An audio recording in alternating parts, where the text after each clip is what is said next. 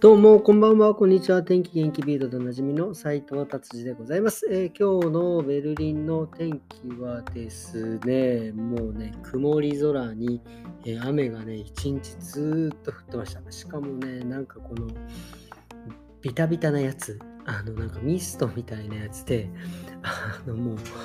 あのー、家に着くともうベッタベタになって見た目はそんなに降ってないような感じなんですけどもう家に着くともうとんでもないベタベタな状態になってまいりました。ほんと朝もそうだったんでお店着いてからもビタビタで帰りもビタビタでやむかなと思ったんですけどね本当に。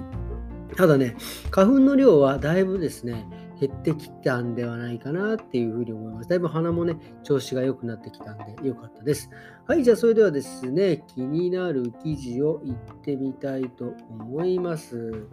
えー、ビルドですね、今日は何があったのかなって。あのね、もう毎回言いますけど、週末ってね、なんかね、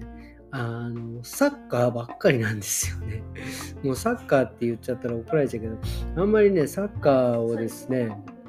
あのえっ、ー、とですね、こう、なんて言うんですか？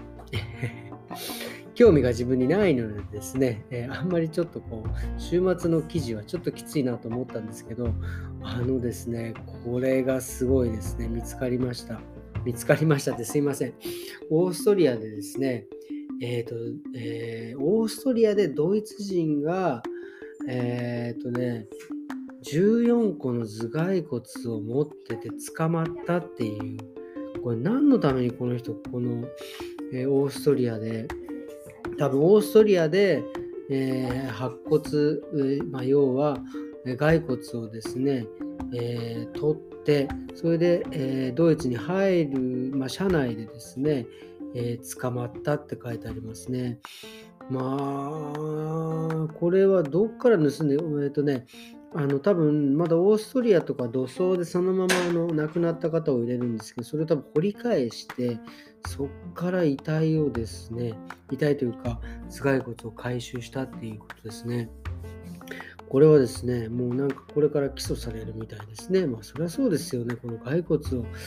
いや、でもね、あのまあ、この気持ちが分からなくはなくて、僕も一時昔ですね、あの僕はあれですよ、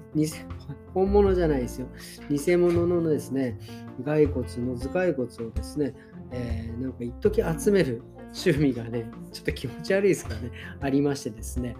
あのプラハとかですね、あっちの方にですね、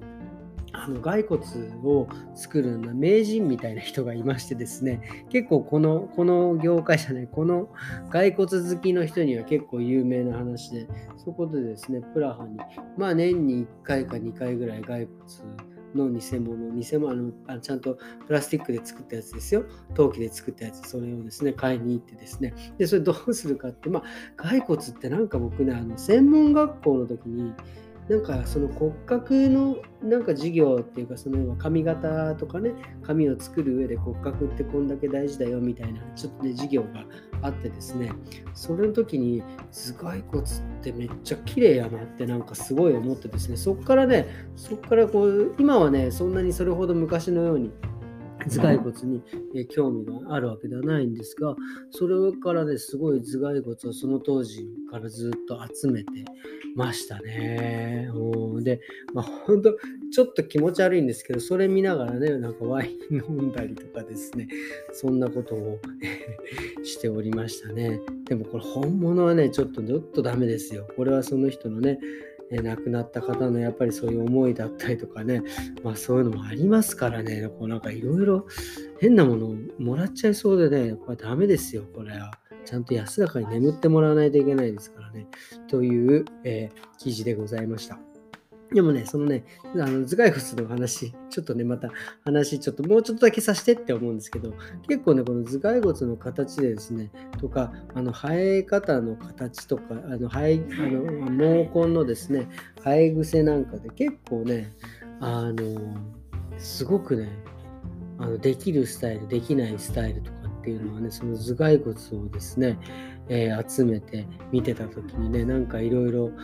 勉強させていただきましたかねっていう、えー、話でございました。それでね、頭蓋骨の話は終わりにしたいと思います。はい、じゃあ次はですね、えーとですね、そうですね、えー、これはですね、まあ、本当にあの、まあ、えー、車のお話にをまたさせていただきたいと思います。やっぱりね、あのー、やっぱり皆さんね、車新車で買う人もいますが、まあ、ドイツでもですね、やっぱりあの中古でね、車を買う人って結構いるんですけど、そこでね、やっぱり何をね、一番見なきゃいけないかって、でもね、これね、すごく難しいんですよね。あの見るって言ったって、これ、どこ見るねんっていう感じなんですけど、中古車でね、一番危険、あの一番手手抜きがあるというのはですね、あのブレーキのですね、ブレーキパッドとか、なんかそういうブレーキを、その車をですね、ブレーキを止めるときの、その、あの、シャ、えっと、なんて言うんですか、えー、シャーシじゃないな、えー、そういう鉄板みたいのがあるんですけど、それがですね、すり減ってるケースが結構あるんですよ。だから乗るとき、もし中古車に乗るときがあったら、まあ、あのー、中古車買う前に乗ってですね、ブレーキの確認、から、それからね、あのオイルが結構ね、たかたか漏れてる可能性があるんですよ。なので、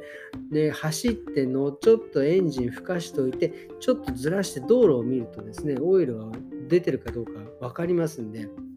それはですね、えーとえー、確認した方が、えー、いいですね。もしそれでですね、あのなんていうんですか、オイルが漏れてたらですね、それはあのオイルのところから、えー、なんですオイルのそのタンクがですね、まあ、錆びて多分壊れて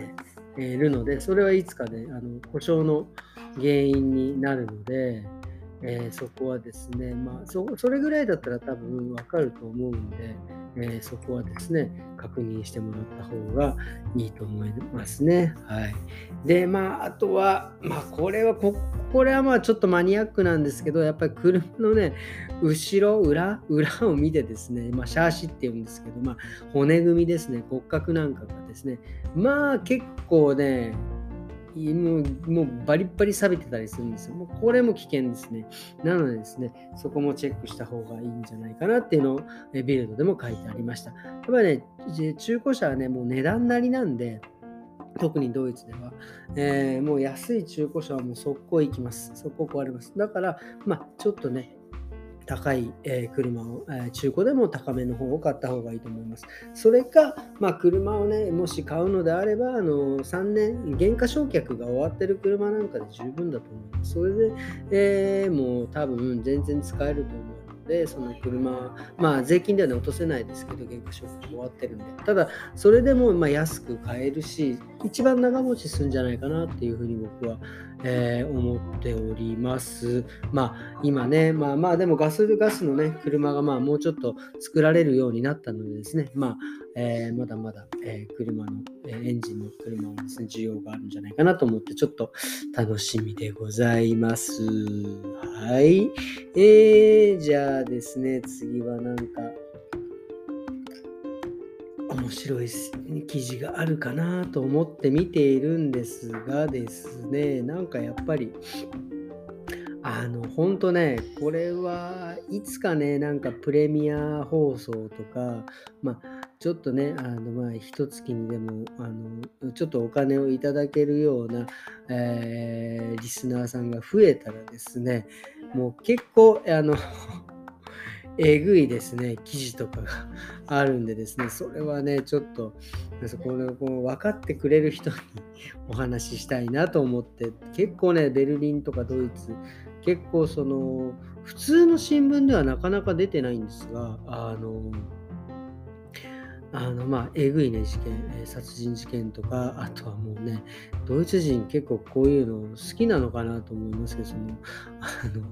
SM クラブのなんかをね、なんか激しい事件とかね、まあ、ヨーロッパって結構そういうの多いんですけど、まあそういうね、事件とか、なんかね、いろいろあっても、それはね、もう本当に、まあお店にね、いらっしゃっていただければ、その辺はね、えー、こんなことあるんですよなんていうのをね、えー、お話しできるんですが、まあ、とりあえずですね、えー、そういう事件が、えー今日の記事は多かったという話でですね、えー、今日の、えー、ビルドはですね、これで終わりにしたいなと思っております。はい、ではですね、今日は今日はですね、まあ、えっ、ー、とね、うちのね、下の子がですね、お友達とね、えー、と遊びにうちに来てですね、えー、2人が一生懸命ですね、こうなんかのメイクをやってるんですよね。11歳の、えー娘さんがですね、一生懸命こう、なんて言うんですか、アイライン入れたりとか、アイシャドウ入れたりとか、素敵だなって思っております。あのね、しかもね、結構上手にやるんですよね。あの、やっぱりあの、母親のなんかそういうのをみんな見てるんでしょうかね。こういうなんかメイクをしてる姿を見てですね、なんかこう、あでもない、こうでもない、やってるのが本当に可愛くてですね、えー、そんな子供たちの目の前で僕はラジオ撮ってております。はい。ということですね。あと今日はね、まあなんかね、ちょっといろいろ他にね、お話ししたいことがあったんですが、えー、今日はこれぐらいにしてですね、今日土曜日なんですね、えー、皆様ですね、良い週末をですね、お過ごしいただければいい,、えー、いいかなと思っております。それではですね、え、また明日。さようなら。